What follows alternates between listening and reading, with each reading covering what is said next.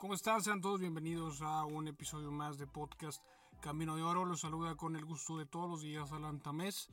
Hoy tenemos un programa interesante, una emisión interesante. Eh, vamos, voy a hablarles para que conozcan ustedes un poquito más a fondo algunas de las estrellas o algunos de los, de los eh, jugadores importantes que tiene la selección eh, japonesa sub-23, la cual va a ser rival directo de México en, los, en la fase de grupos. Entonces, pues quédense para que salgan ahí un poquito más informados de, cómo juegan, de quiénes son sus mejores hombres, de quién hay que preocuparse y, el, y más o menos la idea futbolística que tienen los, los nipones eh, sub-23. Entonces, sin más que agregar, comenzamos con este episodio.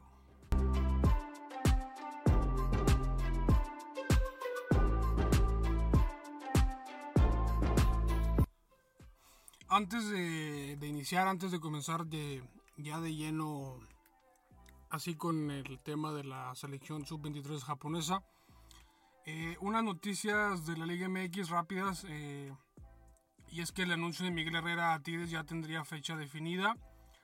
Eh, el Piojo, el Piojo Herrera está más cerca de convertirse en el refuerzo bomba de los felinos en el ámbito de dirección técnica y es que el anuncio de Miguel Herrera como técnico de Tigres ya tiene fecha. Pues según información de Vladimir García, un periodista de TUDN, será la próxima semana cuando los felinos lo confirmen al frente del equipo de forma pues ya oficial, ¿no? El entrenador eh, participaría en la toma de decisiones para armar un grupo competitivo de cara a la apertura 2021, donde los universitarios planean hacerse de los servicios de un lateral izquierdo experimentado o con más eh, rodaje en primera división. De momento Tigres se encuentra de vacaciones y será el 5 de junio cuando reporten así el grupo completo a la pretemporada del equipo pues se lo tienen el Piojo Herrera ya casi cerrado al 100%, se podría decir, su participación como técnico de los Tigres de, la Autónoma de Nuevo León. Me parece a mí un técnico interesante por la cuestión de la ideología que tiene. tiene obviamente sus, errores o sus defectos como, como muchos otros técnicos en cuanto a la explosividad de su carácter y su forma de ser, ¿no? Pero yo creo que lo que le puede aportar a Tigres en lo futbolístico, hablando ya en tema de cancha, pues yo creo que Tigres eh, al fin va a tener un técnico que lo haga jugar o que lo haga salir de forma ofensiva en los partidos, que era tanto lo que se le, lo que se le criticaba al Tuca Ferretti con su, en, su, en su etapa de, técnico felino que los, los hacía jugar quizá muy atrás, muy en la defensiva, muy a dormir al rival y, esperar a ver eh, las, conjugaciones de, de, los, de, los, de los hombres en cancha para que así pudieran hacer una jugada de peligro. Pero eso que tanto se le criticó al Tuca, eh, que era su sistema defensivo, que se le llamaban ratonero inclusive, eh, creo que dejó de gustar en los últimos años, en los últimos torneos como tal. Y fue entonces que a mí me agrada, me interesa ver al menos eh, darle ese beneficio de la duda al Piojo Herrera para ver cómo, cómo puede desempeñar a un Tigres ofensivo. Conocemos a la, América del Piojo, fue ofensivo. Eh, la selección mexicana del Piojo igualmente fue ofensiva en, el Mundial de, de Brasil 2014. Entonces yo creo que hay que darle eh, la, afición tigre tiene que darle esa, ese beneficio de la duda para, para que el Piojo pueda desempeñar su, su mejor papel como técnico y, así tratar de buscar o igualar al menos raspar ahí lo que hizo el Tuca con, con la etapa dorada que tuvo al frente del equipo amarillo. Vamos a empezar la lista o bueno los hombres importantes de Japón juvenil. El rival de México, recordar, en los Juegos Olímpicos de, de este verano. Eh, pues el más conocido, quizá que ustedes han oído, que hayamos oído hablar todos más bien de él o que, tengamos más noticias recientes o o, eso, ¿no? Eh, es el, el futbolista Takefusa Kubo, eh, que dio a, se dio a conocer cuando, cuando lo compró el Real Madrid, después lo fue prestando a, a otros equipos ahí en la Liga Española, como en Mallorca, como ahora está prestado también con el Getafe. Es un futbolista de 19 años, nació en el 2001, eh, eh, mide 1,73 metro 73, juega de extremo derecho, ha jugado 29 partidos de 37 posibles, tiene un, balón, un valor de mercado de 15 millones de euros. Eh, Takefuse Kubo es un futbolista muy habilidoso, muy rápido, muy ágil, como es un futbolista delgadito y, bajito.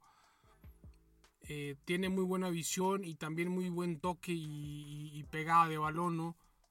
Eh, él es la, cara principal de esta selección, lo que quiere presentar Japón para futuras eh, ediciones de torneos importantes y, y, ahora que va a empezar este torneo nuevo y que ellos van a ser locales, Takefusa Kubo es una de las de los estandartes, por así decirlo, de los futbolistas que dan la edad, porque ahorita también vamos a hablar, voy a tocar de, los, de algunos futbolistas que, que podrían llegar como, como refuerzos para esta selección olímpica, digamos que, que quiere impresionar o que quiere quedarse con, con, con, una medalla de oro. Ya ganó el bronce en Londres 2012.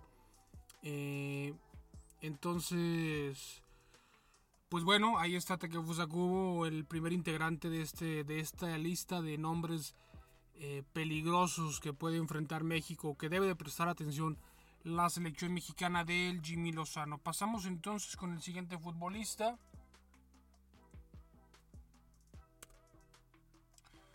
que su nombre es Ritsu Doan. Este futbolista tiene 22 años, 1,72 m, extremo derecho. Eh, juega en el Arminia de la Bundesliga. Ha jugado todos los partidos de titular, los 32 partidos posibles en esta Bundesliga actual, 91% de minutos jugados, un valor de mercado de 7 millones de euros. Él lo conocí yo, bueno, al menos en lo personal yo lo vi cuando, está, cuando estaba en el, en el PSV Eindhoven de la Eredivisie holandesa, ahora ya está jugando eh, a préstamo con el Arminia de la Bundesliga en primera división. Igual es un futbolista que ya ha jugado, ya ha debutado en selección mayor, de hecho estuvo por ahí, no sé si, no recuerdo si, si jugó contra México el partido amistoso de la fecha FIFA que, que, tuvieron la gira por Europa. Rich Duan, eh, él estuvo ahí, es un futbolista igual, mismas características de los, de los hombres asiáticos, es un futbolista fuerte para, para su nacionalidad, es un futbolista muy rápido, tiene mucha potencia de pies y es otra de las caras que México debe cuidarse. Ritsu Doan, entonces el nombre de este extremo por derecha. Y de Ritsudoa nos vamos a pasar con Karu Mitoma, un extremo izquierdo de 23 años, 1,78 m, juega en la liga local de Japón con los Kawashima Frontail, así creo que se llaman.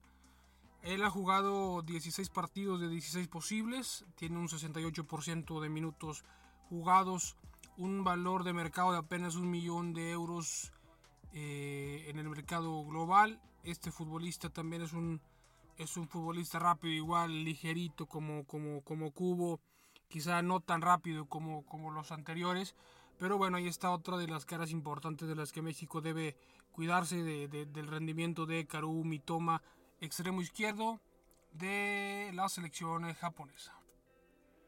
Otro hombre importante, ahora nos vamos a la zona central Defensa central Takehiro Tomiyasu, 22 eh, años, 1,88 m, defensa central.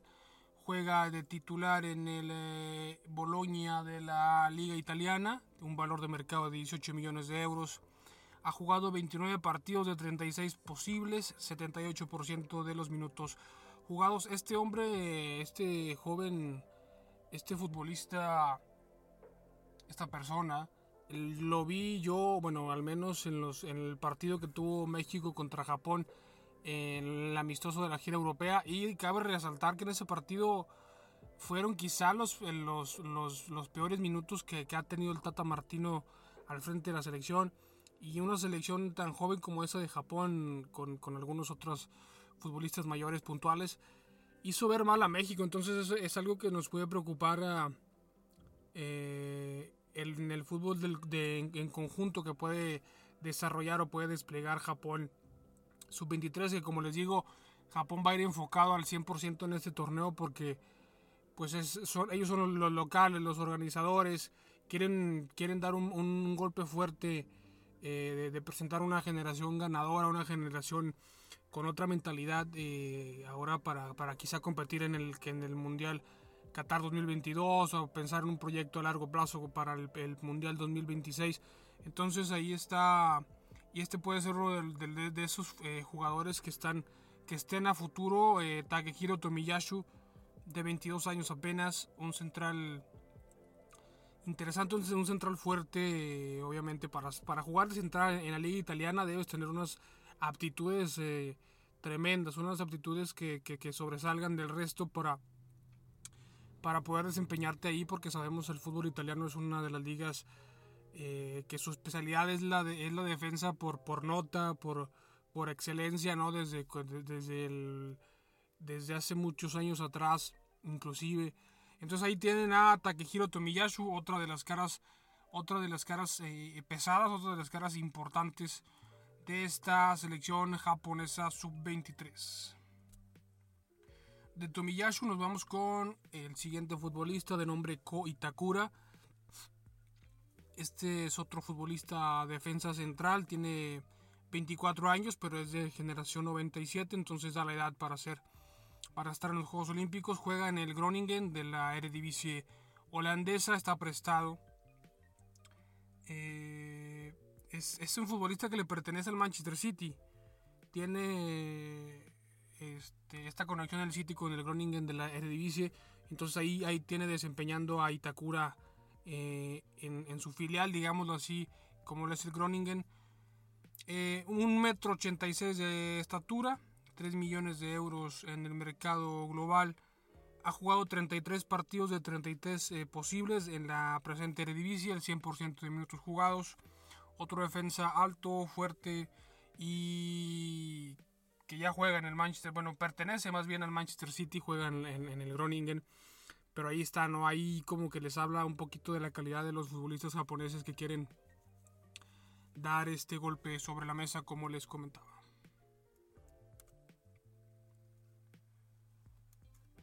De Itakaru pasamos a Koji Miyoshi, eh, otro futbolista. Este es medio centro ofensivo, tiene 24 años, igual generación 97, da la edad. Juega en el Royal Ambers de la Jupiler eh, Pro League de Bélgica, un costo de mercado de 2 millones de euros. Ha jugado 18 partidos de 34 posibles, apenas el 27% de minutos jugados, 1,67 m, eh, es un mediapunta creativo. Este futbolista eh, es reciente fichaje del, Royal Amberers. Eh, eh, lo vi o tuve la oportunidad de verlo, de seguirlo en el Prolímpico de... Bueno, vaya, ellos no tuvieron Prolímpico, sino más bien en, los Juegos amistosos que han desempeñado esa selección japonesa. El último y más reciente fue contra Japón, tuvo dos duelos, tuvieron dos duelos de preparación ante la selección de Argentina. En, una, en un partido ganaron 3-0 y, en el, y en el segundo creo que empataron o ganaron unos 1 por 0 apenas. Pero ahí demostró, ahí bueno, ahí Japón a lo, eh, a lo mejor con, no con todas sus figuras al, al máximo o, con la mayor cantidad de, de figuras, eh, derrotó goleó a la selección de Argentina, una de las otras favoritas al menos para mí eh, a, podio. Y les dio un baile, ¿no? 3 por 0 a los argentinos. Y él, Koji Miyoshi, jugaba con la, juega, juega con la, con la camiseta número 10, es, el, es la apuesta ofensiva del medio centro. Y hay, es otro de los hombres de los, que, de los que México debe cuidarse en su partido contra Japón. Ahora voy a pasar a la portería. Hay dos nombres interesantes o dos nombres puntuales. Uno de refuerzo y el otro sí da la edad. El primero de ellos es Keisuke Osako, un portero de 21 años, 1,87 m. Juega en la liga local en el Hiroshima de Japón. Ha jugado 15 partidos de 15 posibles, es el 100% de minutos jugados, 900 mil euros apenas su valor de mercado. Este portero fue el titular al menos o ha venido siendo el titular en los amistosos y también fue el portero titular de aquella edición de la Copa América donde Japón fue invitado, participó como equipo invitado, como selección invitada. Kizuki Osako fue el, el portero que atajó esa Copa América. Entonces, la otra opción es un futbolista veterano eh, en la portería, como el caso de Eiji Kawashima, 37 38 años de edad, perdón, 1,85 m. Juega en el Estrasburgo de la Liga Francesa, 150 mil euros apenas su valor de, de mercado ya por su edad. Ha jugado 22 partidos de 36 posibles en la presente League One, 61% de minutos jugados. Y aquí va a entrar el tema del primer refuerzo que yo tengo en mente, que es este, se habla, bueno, mucha prensa japonesa lo pone a Eiji Kawashima como una de las caras eh, de refuerzo por la experiencia que tiene, porque ya ha jugado en selección japonesa mayor. Y ahí está la primera baraja de refuerzo que puede llevar Japón. El caso de Eiji Kawashima, un portero que tiene experiencia europea, jugando en la liga francesa en el Estrasburgo, que son un equipo no tan conocido, no tan mediático, no tan, tan ganador eh, como, como lo esperaríamos, pero bueno, ahí está mm, manteniéndose a ritmo a, nivel europeo todavía a sus 38 años de edad. Y ahora pasamos a un centro delantero que a mí me gusta mucho, al menos en lo que he visto de él, lo poquito que he visto de él es para mí uno de los que más debe preocuparse en México porque el caso de Daisen Maeda, un delantero japonés de 1,73 m apenas, juega de centro delantero o de media puntas, eh, dado como se le presente el caso. Juega en la liga local en los Yokohama Marinos, 850 mil euros apenas de valor de mercado. Ha jugado 12 partidos de 12 posibles, es el delantero titular un 86% de minutos jugados. Deberían ver videos de él, eh, Dyson Maeda, yo se los, se los recomiendo que, que, que, no se van a arrepentir. Es un futbolista muy interesante, tiene mucha potencia de pies, una explosividad en, en, en, en distancias cortas brutal. Eh. Me, en algunas jugaditas o algunos destellos tenía como de Ronaldo el fenómeno, obviamente guardando eh, la perspectiva de, necesaria, ¿no? No es un delantero, pero tiene algunas de esas cositas o algunos de esos detalles que me hacía recordar, así, mira, es como Ronaldo. Esa explosividad en distancias cortas, tiene mucho regate, eh, es bajito, entonces Dyson Maeda para mí es uno de los que más debe preocuparse a la selección mexicana porque él es el prototipo de futbolista japonés que quizá todos deberían o estamos acostumbrados a, decir por, por, por, lo general, ¿no? Un futbolista muy rápido, extremadamente rápido, potente, eh, resistente, físicamente es muy fuerte. Entonces ahí está otra, otra cara interesante como la es la de el caso de Dyson Maeda. Yo les recomendaría busquen videos de él en YouTube. Entonces ahí se van a dar cuenta de, que no estoy exagerando tanto con, con el caso de este delantero japonés. Y bien, ahora pasando a algún tema eh, puntual de refuerzos mayores de futbolistas importantes japoneses en la actualidad, o al menos de los que se habla más o se rumorea más en, Japón, de que pueden ir a reforzar esa selección olímpica. Es el primero de ellos, el más conocido, Takumi Minamino, eh, lo recordarán porque fue fichaje de Liverpool en la temporada pasada apenas. Hoy día está prestado con el Southampton eh, de la, ahí mismo en la, en la Premier League un valor de mercado de 12 millones de euros, un metro 74, 26 años, juega como extremo por izquierda. En la presente Premier League con el, equipo del Southampton ha jugado 17 partidos apenas de 36 posibles. No le fue muy bien en el Liverpool, no tenía esa continuidad, esa continuidad perdón, eh, como titular, entraba a veces de, de, recambio, como opción de recambio de Jürgen Klopp pero bueno, él es un futbolista, de, quizá el más, el, más importante que tiene esa selección a nivel mayor. Él es un futbolista todavía muy joven, 26 años apenas. Ya ha ganado una, una Premier League, ya ha ganado, ha ganado algunos otros torneos con, con su ex equipo, el Salzburgo, de la liga austriaca. Entonces ahí está Me parece a mí, o se habla mucho también del que él puede ser uno de los posibles refuerzos de cara a, a reforzar a los Juegos Olímpicos. El siguiente de ellos es un veterano muy conocido, como el caso de Yuto Nagatomo, que lo, conocer, lo recordaremos como jugador del Inter de Milán. Hoy día se desempeña como nuevo fichaje del Olympique de Marsella en la liga francesa, 1,70 m, 34 años, lateral por izquierda, 800 mil euros ya en su valor de mercado. Ha jugado 24 partidos de 35 posibles en la liga, en la liga francesa, un 50% de minutos jugados en total. Yuto Nagatomo tuvo sus mejores épocas en el Inter de Milán, quizá por ahí en el Galatasaray hace algunas temporadas, o la temporada pasada de hecho creo.